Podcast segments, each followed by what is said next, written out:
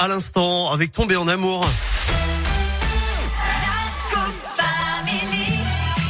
Midi moins 10, c'est l'heure de retrouver la Terre, la Pierre et vous avec vous, Philippe Lapierre, rebonjour. Bonjour. Et aujourd'hui, eh ben, on va euh, mieux, on veut en tout cas mieux respirer. Oui, alors j'ai une bonne et une mauvaise nouvelle. Ah, alors la bonne, la bonne. c'est que la qualité de l'air s'améliore dans la région. Depuis 15 ans maintenant, les concentrations des principaux polluants comme le dioxyde d'azote ou les particules fines ont été divisées par deux.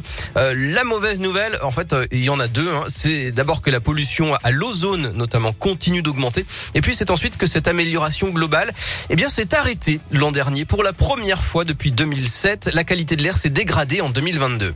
Alors qu'est-ce qu'on fait? On reste pas les bras croisés, j'imagine, pour Non. faire des trucs. Oui, 80% de la région dépasse les valeurs euh, recommandées et Santé publique France, euh, on le rappelle, hein, attribue plus de 4000 décès par an dans la région à la pollution. Alors l'organisme Atmo Auvergne-Rhône-Alpes qui surveille notre air en permanence propose de cibler les actions dans quatre grands territoires. Les grandes villes d'abord comme Lyon, Saint-Etienne ou Clermont-Ferrand. Là, les priorités ce seront les transports en commun et la rénovation des bâtiments. Les villes moyennes ensuite comme Bourg-en-Bresse ou Le Puy. Là, il faut agir sur les chauffages au bois en priorité. Les territoires sensibles où il faudra agir sur l'agriculture ou l'industrie. Et puis enfin, les territoires préservés. Alors, il y en a encore quelques-uns, pas beaucoup, hein, mais il y en a à l'ouest de l'Auvergne notamment ou au sommet des Alpes où il faut maintenir la surveillance.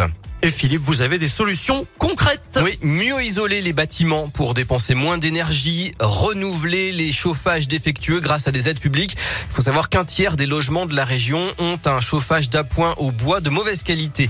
On peut aussi réduire le trafic routier tout en utilisant des véhicules plus performants et puis végétaliser. Bref, mieux respirer et léguer un air pur à nos enfants, ce doit être une priorité. Et vous retrouvez comme d'hab la Terre, la Pierre et vous sur notre site internet radioscope.com. Salut Philippe, à plus.